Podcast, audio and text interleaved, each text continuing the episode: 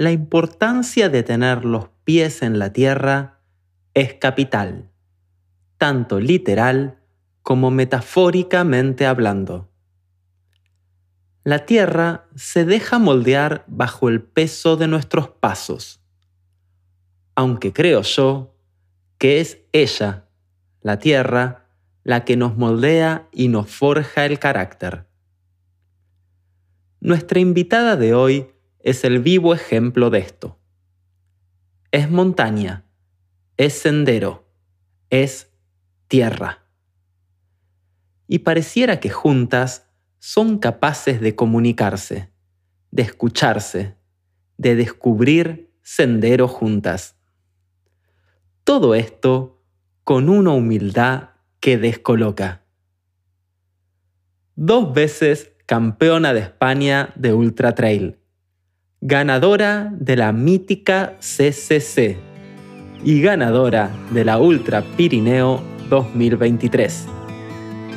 Nos visita hoy en Corredores de Trail Marta Mollis.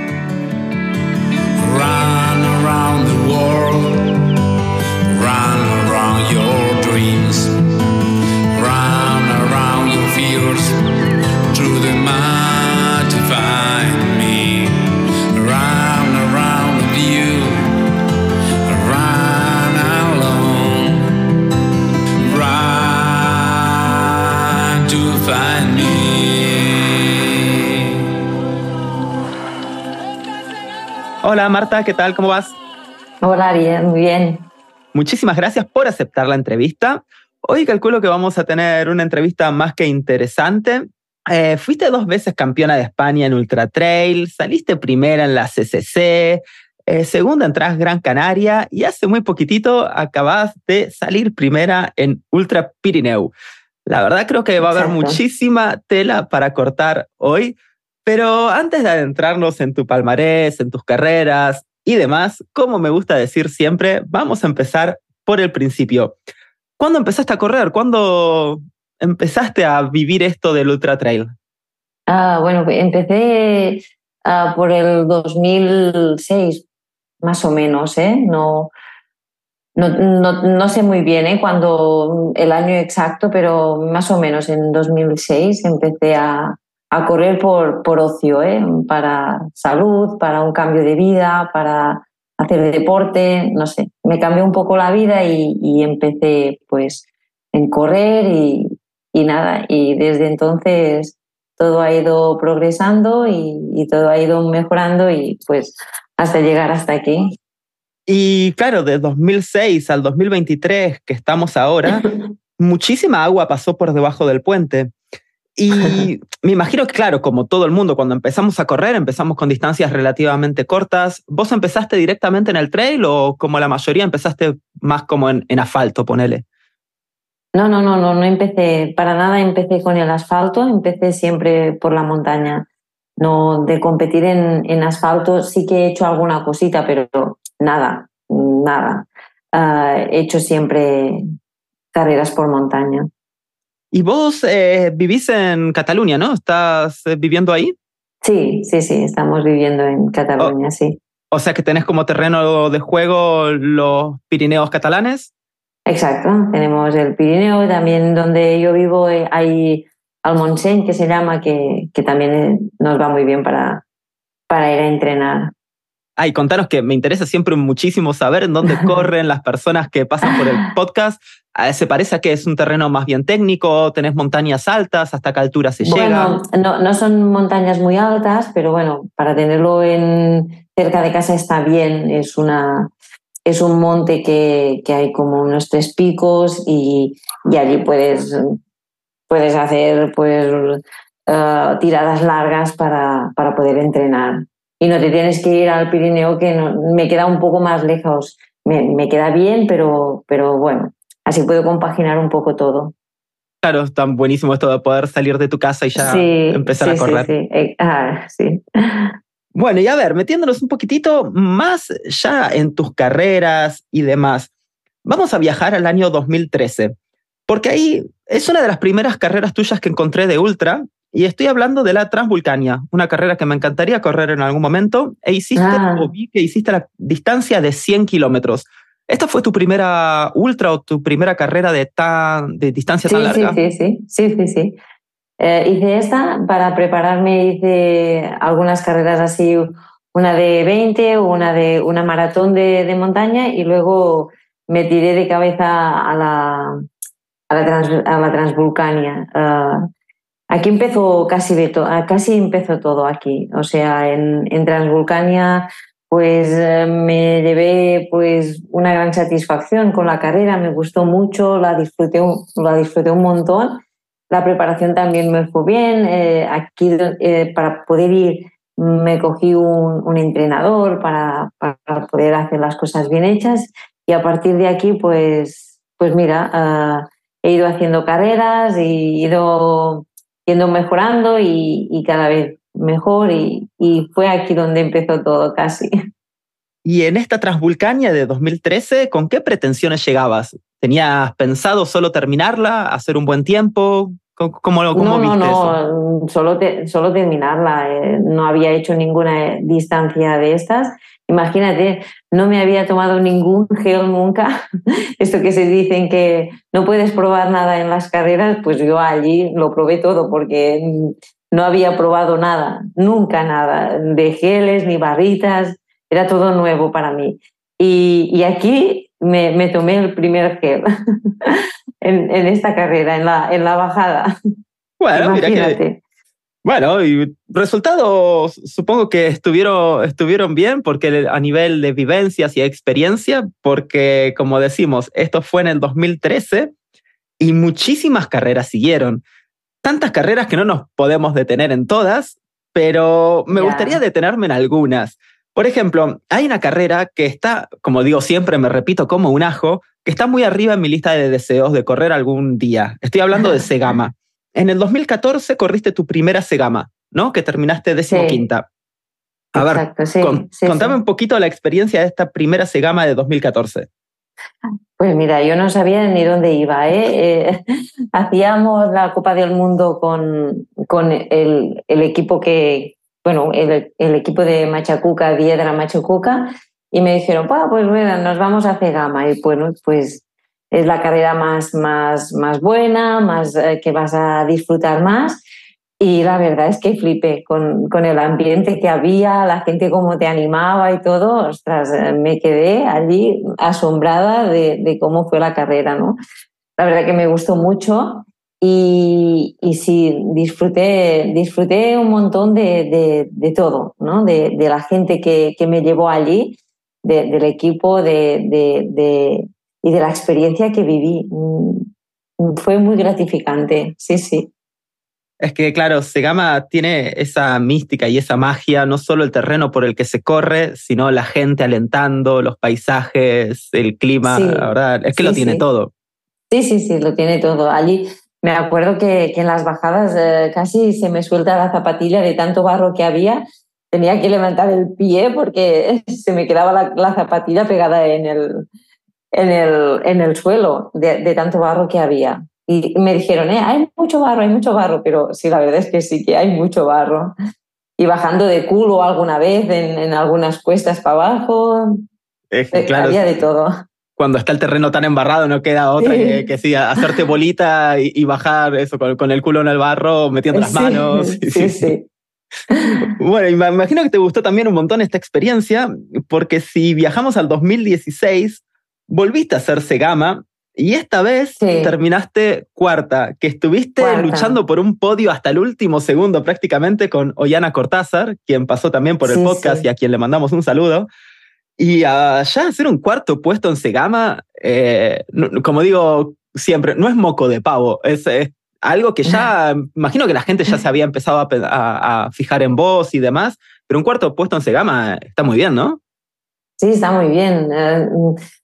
Eh, Fue una carrera muy épica. Esta sí que fue de las que más recuerdo porque aquí abandonó mucha gente, mucha gente llegó con hipotermias, eh, tuvo que abandonar eh, arriba en el, en cresterío.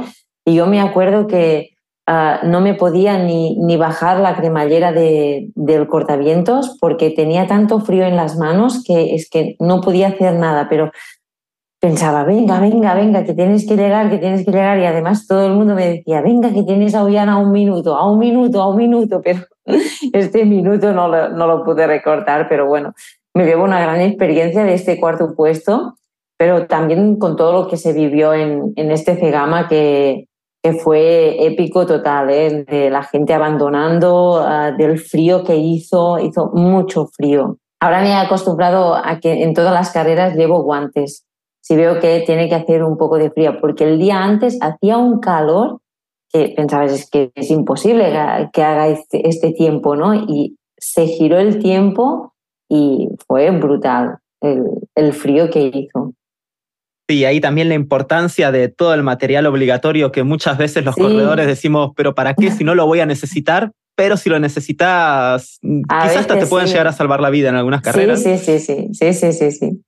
Bueno, y, en este momento que estamos hablando, 2016, antes de hacer un salto temporal al 2019, ¿cómo te veías o cómo te seguías viendo como corredora? ¿Te veías como alguien que podría perfilar a ganar carreras o simplemente alguien que iba a las carreras a divertirse?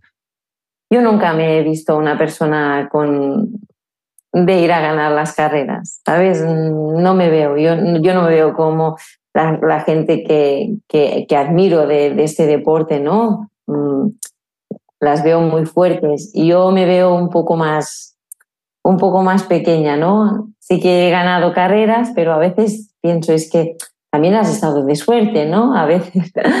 y, y, no me veo, eh, seguramente no me lo creo, ¿no? De, de, de, lo que he podido conseguir o de lo que puedo conseguir, ¿no? Y, y esto, bueno, soy un poco así, de que no me lo creo aún. Claro, no, no me quiero adelantar a los hechos, pero quiero meter un paréntesis de una frase que me gusta, que es el que más entrena, más suerte tiene. Porque, bueno, ya, ya vamos a ir hablando más del 2022, 2023, y en esos años hiciste un salto cuantitativo y calificativo Así que, que, que, nada, no, no, no, me quiero adelantar. Como decía, vamos a viajar ahora a 2019 y hay otra carrera que también me gusta muchísimo, es que me gustan todas las carreras. Estoy hablando de la Transgran Canaria. Otra carrera con muchísimo nivel, eh, una carrera que está buenísima, corriste los 42 kilómetros y terminaste segunda en esta carrera. Ya un podio en una de las carreras más importantes del circuito, no sé, ¿cómo lo viviste? ¿Cómo viviste esta Transgran Canaria? En esta Transgran Canaria, mm, muchísimo calor, hizo un calor eh, que yo durante la carrera no me di cuenta del calor que hacía hasta que terminé. Pero eh, era cuando entré en el cañón ese que hay en el final, yo pensaba, es que cómo puede tener tanta sed, tanta sed, tanta sed, ¿no? Pero bueno, mm, las piernas me, me iban bien y, y, y, pude terminar la segunda, ¿no? Pero la verdad es que hacía mucho calor y cuando terminé lo vi que mi rostro estaba deshidratado totalmente de, de, de, que no tenía nada de, agua en el cuerpo de, lo deshidratada que estaba. Pero sí, muy bien. Me, fue una carrera bien, muy bien, muy contenta que, y que el resultado, como te digo, ¿eh? no, no me lo esperabas. Iba, llevaba bien, había entrenado, pero claro, nunca sabes cómo, cómo puede ir una carrera. Y bueno, siguiendo este 2019, otra vez, segundo puesto en la Transgran Canaria y, y después una carrera, a ver si la pronuncio bien, Rialf de Machicos o algo así. Ah, la Rialf de Machicos, sí. Perfecto. Pues eh, mira, Mi catalán está bastante oxidado. Sí, es una carrera de aquí en Cataluña, del Pirineo, que la verdad es que es muy bonita. Además, eh, es una de estas carreras que la organización es la organización de, todo un pueblo ¿no? que, la organiza y está muy bien porque todo el, pueblo se volca en la carrera, la, asistencia es maravilloso y además el, paisaje es brutal, me, encantó. Y esta carrera la hice para preparar uh, el Templiers, que iba, quería ir a hacer la carrera de Templiers, que se hacía en octubre pero desgraciadamente esta carrera de Templiers aún no la he podido correr nunca porque la, a la mañana yo había desayunado, me levanté muy temprano, a las 3 de la mañana, como me levanto tres horas antes para poder desayunar, desayuné, ya casi me cambié. Luego abrí el móvil y me dijeron, no se, no se va a correr Templiers por el mal tiempo. Y me quedé, ¿cómo puede ser que no se corre Templiers? Y esta carrera de Real Machicots, pues mira, la hice por, por eso, por, para preparar esta carrera, que al final no la pude correr porque minutos antes, bueno, una hora antes de, la salida, se, se, anuló por, porque hacía mal tiempo. Y, bueno, carrera, la, La, Real, perdóname que te, que te corte, la, Real más chico, ¿dónde, dónde se hace? ¿En qué ciudad? Es, uh, es en el uh, Rialp, es un pueblo que se llama Rialp, en el Pallars. Es un, es un pueblo que está allí en el, la zona de, de, dels Pallars de, de aquí en Cataluña. Es Pirineo catalán. Ah, bueno, mira, igual. Está muy bonita. Te la puedes apuntar para poder venir si quieres. sí, sí, sí. Está muy bien. Pues perfecto, otra carrera para en mi lista de deseos, excelente. Exacto, sí, sí. Y mm, siguiendo un poquitito también en este 2019, eh, me gusta hablar de los DNF, no para machacar a los corredores, sino justamente porque se aprende, o encuentro yo que se aprende un montón sobre los DNF, esto de no poder terminar una carrera. Y estaba viendo que en 2019, como bien decía, el Ultra Pirineu no lo pudiste terminar y fue una carrera de 36 kilómetros que sinceramente me pareció un poco raro porque 36 kilómetros tampoco es una distancia enorme. ¿qué, te pasó eh, en esta Ultra Pirineu? Mira, yo no soy una persona que abandone las carreras, vaya a la posición que vaya. Me cuesta mucho abandonar, pero en estas tuve que abandonar porque la semana antes estaba con dolores de barriga. Uh, llevé, era el principio de, llevar al niño a, la guardería y, allí uh, cogió de todo y los papis lo pasamos muy mal al principio de tener un bebé que, que coge todos los virus. No, no, pude no pude más porque es que me encontraba muy, muy mal. Cuando ya salía a calentar un poco antes de la carrera, me puse, la, me puse el, material, la, la, bolsa y todo, me la até y pensé, que cómo me pesa todo, ¿no? En que, no puedo cargar con todo esto, me, no, me, notaba floja. Pero bueno, pensé, bueno, sal a ver si, a ver si, si puedes hacerlo, ¿no? Pero bueno, ya vi que en la primera, en la primera subida es que me bajó todo, es que no, no, no, no podía, no, no estaba, no, no entré en carrera, no estaba disfrutando para nada, estaba pasándolo muy mal. Y dije, pues nada, me paro aquí, Ah, ya habrá más carreras y, esta no la termino. ¿Y cuál es tu relación justamente con...? Me supo muy mal, ¿eh? pero bueno. Claro, a eso iba, porque cada corredor tiene una relación particular con los DNF. O sea, bien, a todos nos duele un montón tener que abandonar una carrera, pero hay personas que lo ven como parte del proceso, como un aprendizaje. Vos, eh, creo que de hecho fue el único DNF que encontré en tu palmarés, que encontré en internet. No sé si esto es verdad. Sí, sí, no, no, no he abandonado en ninguna otra carrera, ¿no? A veces pienso, bueno, pues termina, ya está. Ya que has venido hasta aquí, pues mira, puedes acabar terminando ya está. El resultado a veces es lo de menos, ¿no? Es a veces has venido aquí, has luchado para estar aquí, pues mira, terminas y ya está.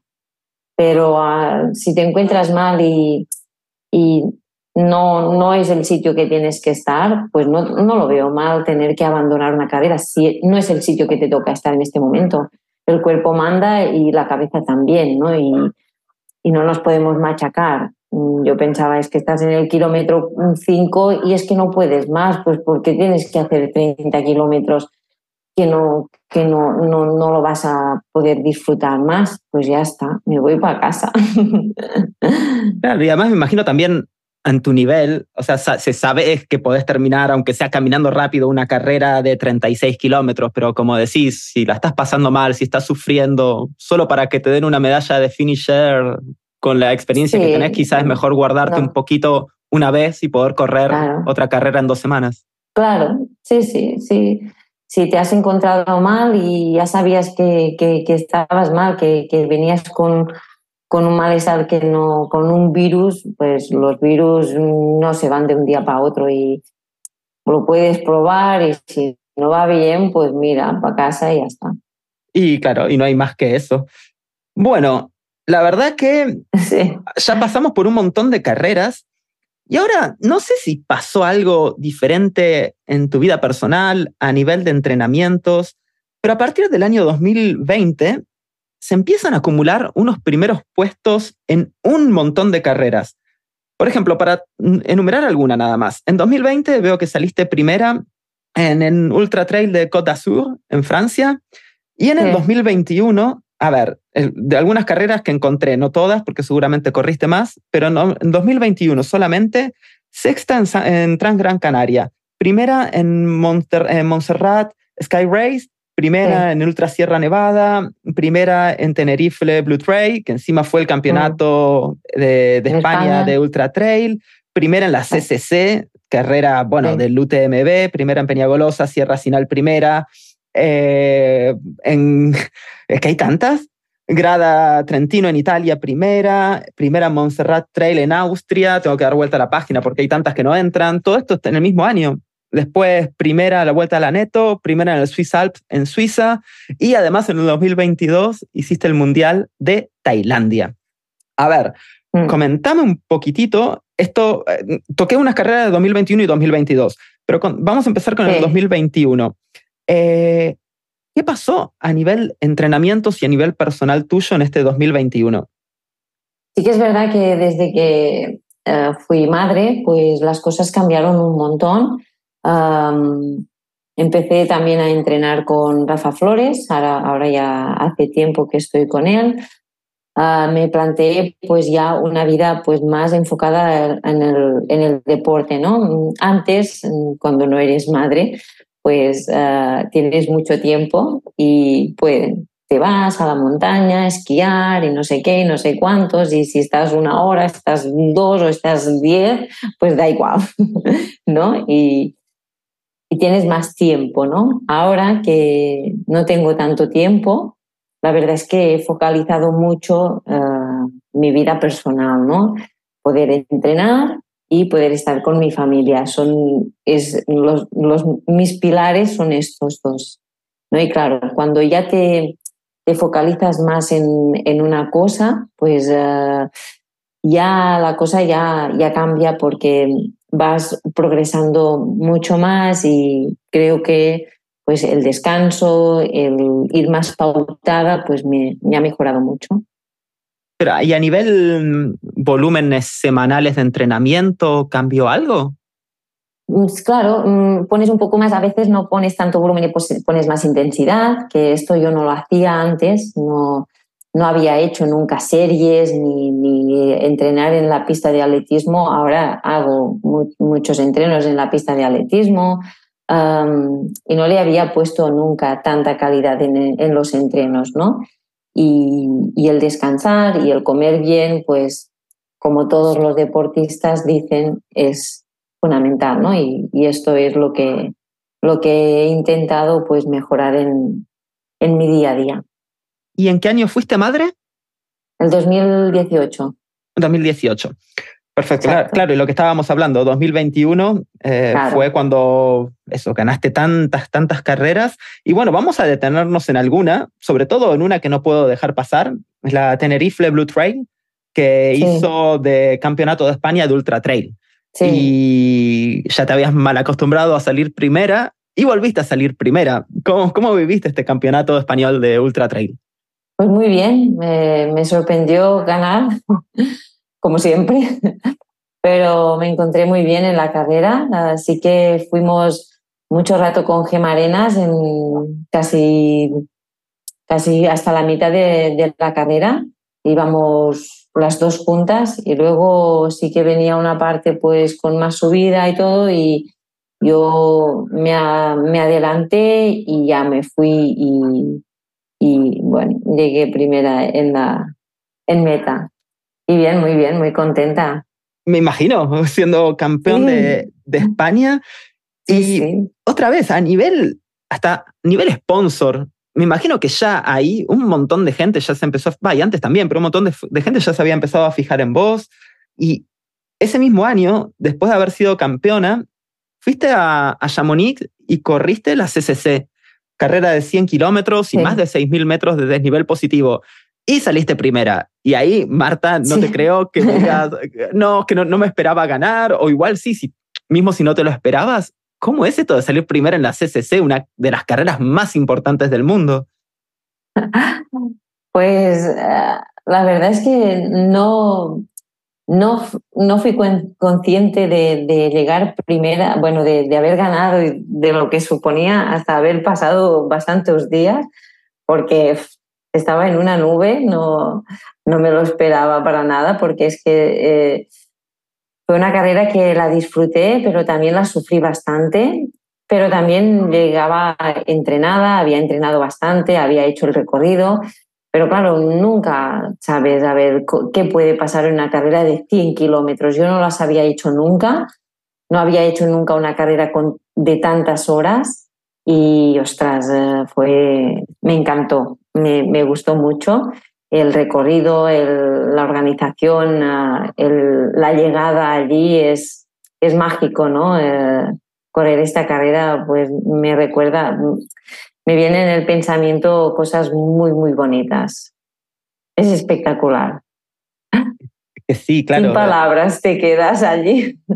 Es que, claro, no quiero decir cuál es más importante que otra, pero habiendo ganado el mismo año el, campeonato de España y, después ese mismo año terminar primero en la CCC, Peña Golosa, es la, Ultra Sierra Nevada, o sea, es que tuviste un 2021 de, ensueño. Sí, sí, sí, me, salió muy bien. Cada una, cada carrera tenía, tenía sus, sus objetivos, ¿no? Por ejemplo, la de Sierra Nevada era una de las carreras más largas que, que yo no había, bueno, era para ir preparando un poco la ultradistancia y esta la metimos para poder coger volumen en, una carrera y esta es de las, de las primeras pues así más con más competición que, que me había preparado pues para poder ir preparando todas las otras carreras de, de este año de, de, de, distancias un poco ya más largas de, de la maratón, que es lo que yo hacía siempre. Claro, porque la Sierra Nevada de la que estamos hablando fueron 61 kilómetros. Después hiciste el campeonato de España, la Tenerife Blue, Trail, de 71 kilómetros y después, claro, la CCC de, como decíamos, 100 kilómetros. Y la Peña Golosa también este año. Claro, Peña Golosa también de 60 kilómetros, que es, claro, un montón de carreras y de las cuales la, la mayoría primera.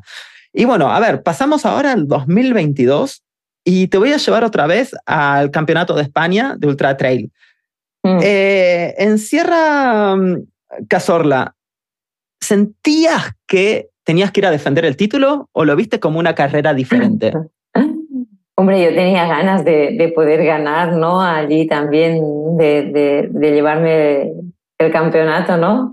Y, y, había entrenado mucho para, este, para poder lo tengo que, decir que, sí que tenía muchas ganas y, la intención era poder ganar. Y, mira, me llevé el premio ¿no? de, todo el, esfuerzo de, que había hecho, porque además eh, sí que empecé el año un poco mal porque me fui a Trans, Gran Canaria, la maratón, y me fue muy mal. Me, encontré muy mal, uh, las sensaciones fatal. Empecé ya la carrera para, para ya decir es que no, no, no voy, no voy, no voy, no voy, no, no, no tenía sensación de, de, estar compitiendo. Y me llevé un gran disgusto aquí en Transgran Canaria, pero luego mm, me esforcé eh, y, y, no quería que me volviera a pasar en, en el Campeonato de España y bueno, no me pasó. no te pasó para nada porque volviste a salir primera, te volviste a consagrar campeona. Y claro, lo que me decías al principio, que no te consideras como un atleta que va a ganar carreras, pero jo, con todas las carreras que ganaste, me imagino que ya te parás en una línea de salida con otra cara o con otra actitud, por lo menos, ¿no? Sí, sí, cuando te metes en una carrera, pues bueno, sabes que, que puede salir bien, pero que también puede salir muy mal. Y a veces yo me pongo mucha presión en, las carreras y, me presiono mucho a ver, a ver cómo me va a ir, cómo me voy a encontrar y, y esto a veces, claro, cuando más carreras ganas a veces la gente piensa es que ah, viene esta y, y, va a ganar y claro, la gente lo da por lo da por hecho siempre, ¿no? De que vas a ganar y no siempre se gana, ¿no? También se tiene que saber perder. Y, yo muchas veces voy muy concienciada de que voy a perder y no ganar. Y si puedo ponerme en un buen lugar en la carrera, porque a veces te pones en un décimo puesto y puedes decir, es que he hecho la carrera de mi vida. ¿Por qué? Porque había mucho nivel y las contrincantes eran muy buenas, ¿no? Y esto a veces, eh, el llegar primero, a veces no es eh, real. Es, a veces es más real llegar la quinta, la décima o la que sea, porque las de adelante pues eh, son mucho más, mucho más buenas que, que yo. O sea que mm, a veces la posición depende mucho de, de con quién estás corriendo. Sí, sí, y también depende de muchísimos factores, como hablábamos, si te sentís bien, si tenés algún problema estomacal, pueden pasar ah, tantas cosas en un ultra. Y recién tocabas el tema esto de, la presión en, la, en las carreras por salir primera. ¿Tenés alguna especie de truco o algo así como para hacer disminuir la presión? No digo nunca dónde voy a ir a las carreras, no, no me gusta que, que la gente me, me, me dice, venga, que vaya muy bien, que Sé que esto va un poco a la contra para mí, pero no, no me gusta. Me gusta, a veces no lo digo hasta el final, ni, ni a mi pareja, ni, ni, a mi familia, no lo digo a nadie. Me lo quedo para mí y luego lo voy diciendo, eh, pues, pues, voy a ir a esta carrera y es mi, mi manera de, de, hacer las cosas, ¿no? De, de, de llevarlo un poco para mí. Ya sé que soy muy reservada y con esto también lo soy. No, no, pero está, está buenísimo si te funciona. Pero, perdón, y yo soy muy curioso. Me imagino que en tu planificación anual ya debes tener algunas carreras objetivo, mismo si no las decís, ¿no? Sí, sí, sí, sí. Yo, yo las tengo en la cabeza y luego lo voy, lo voy diciendo, porque a veces sí me planifico mucho y lo digo mucho, las cosas no salen, te puedes lesionar, no puedes llegar. Eh, y esto mm, a mí me da como una frustración, ¿no? No he podido ir y no puedo ir, no lo, puedo, no lo he podido hacer y me frustra. Y por eso me prefiero, ya cuando estoy preparado, luego digo, pues sí, allí voy y, voy a hacer esta carrera, pero cuando me veo bien. Mira, pero la planificación no es, no es así a voleo, ¿eh? no, no hay hay pocas carreras a voleo. Algunas sí, venga, vamos a meter una carrera para coger un poco de chispa para entrar en competición. Bueno, pues estas sí que son un poco así, las metemos. Pero, por ejemplo, este año la Ultra Pirineo, ya desde el principio de año, esta ya estaba marcada. Ya sabía que yo iba a ella. Claro, para llegar con tu pico de entrenamiento, me imagino. Claro. Sí, sí. Porque es que si no, no llegas, con, no llegas bien. Si vas haciendo así, no, no llegas a, a las carreras. Nosotros, los corredores de trail, siempre estamos en la búsqueda de nuevas aventuras. Una nueva cima, un camino que no hayamos hecho nunca, una carrera nocturna en medio del bosque. Y Waze es la marca de ropa de montaña hecha por y para corredores de trail que te va a permitir llegar a donde quieras estar. Tienen bastones, chalecos, cuellos, mangas térmicas, camisetas técnicas, gorras, todo lo que necesitas para salir a explorar el mundo. Si sos de Argentina, anda a la tienda virtual de Waze a waze.com.ar y si nos escuchás del resto del mundo, a waze.ran. Los oyentes del podcast tienen un 10% de descuento en sus productos usando el código con las iniciales de corredores de trail. CDT 2023, todo en mayúscula. No dejes pasar la oportunidad de llevar la montaña en tu piel. Bueno, Marta, y llegamos entonces al 2023, este año, donde hace poquito acabas de, de correr la Ultra Pirineu y ganaste la Ultra Pirineu. Esta carrera que también es mítica, que la ganaron personas que ya tienen el título de leyenda. ¿Cómo fue para vos esto de, de ganar la Ultra Pirineu y convertirte vos también en leyenda? Ostras, pues mira, como llegaba de un, de un año un poco así, pues fue mágico. Llegar la primera es que no, no me lo creí hasta el final, hasta que me encontré los chicos de la bicicleta que me dijeron, llevas llevas a la segunda a media hora. Yo allí me creí que había ganado Ultra Pirineo, pero hasta llegar al pueblo no, no, me, vi, no me veía ganadora porque mm, no tenía ninguna referencia, no sabía dónde lleva, tenía las otras, a las otras chicas y cuando me dijeron, no, no, es que puedes ir tranquila porque te, tienes, tienes mucho margen, allí respiré y pensé, lo he conseguido. Me imagino cruzar esa línea de llegada, ese arco, que claro, debe ser alucinante, ¿no? Debe ser una de las... es que ganaste tantas carreras, pero me imagino que esta tiene un sabor especial también. Sí, tiene un sabor especial porque está aquí, ¿no? La tengo aquí al lado de casa, ¿no? La había ido a entrenar, la había visto, la había visto a correr de, otras, de otros años, siempre la quería hacer a veces no, no, no, no, no la podía hacer. El año de la CCC también la quería ir a hacer, pero no, no, no, no cualó, era demasiados kilómetros. Y, ostras, eh, ir por primera vez y encontrarme como me encontré de bien, pues esto es el mejor regalo. Es lo que mejor me, me, gusta es las buenas sensaciones que, me, que, que tuve durante toda la carrera. Me encontré muy bien. Eh, bueno, y sé que me, lo dijiste, que no te gusta hablar de las carreras que vas a hacer a futuro, pero ¿hay alguna carrera que esté en tu lista de deseo que te gustaría correr en algún momento de la vida? Sí que hay, sí que hay algunas carreras que tengo ganas de correr. Una de ellas es la de Templiers, porque esa me quedó en el, en el hilo de, no poder hacer unas horas antes. Ostras, esta me, me, dio mucha pena y esta sí que tengo muchas ganas de correrla. Ah, este año no, no, no, voy a ir porque no creo que ahora no, no, estoy preparado, preparada para irla a hacer. Y también, bueno, alguna vez me gustaría estar en la salida de la UTMB. Esta me gustaría mucho y también de alguna otra, sí. También hay algunas que, que me gustaría hacer, pero estas dos les tengo pues el ojo puesto. Es que claro, son carreras legendarias y míticas. Ojalá se te puedan dar. Bueno, Marta, mira, me la pasé genial, pero no te puedo dejar ir sin que antes pases por mis preguntas relámpagos. Son 10 preguntas en oposición que tenés que tratar de responder lo más rápido posible. Hay un fastest no time que son 27 segundos. Vamos a poder si podés, vamos a ver si podés quedarte con el fastest no time de mis preguntas relámpago.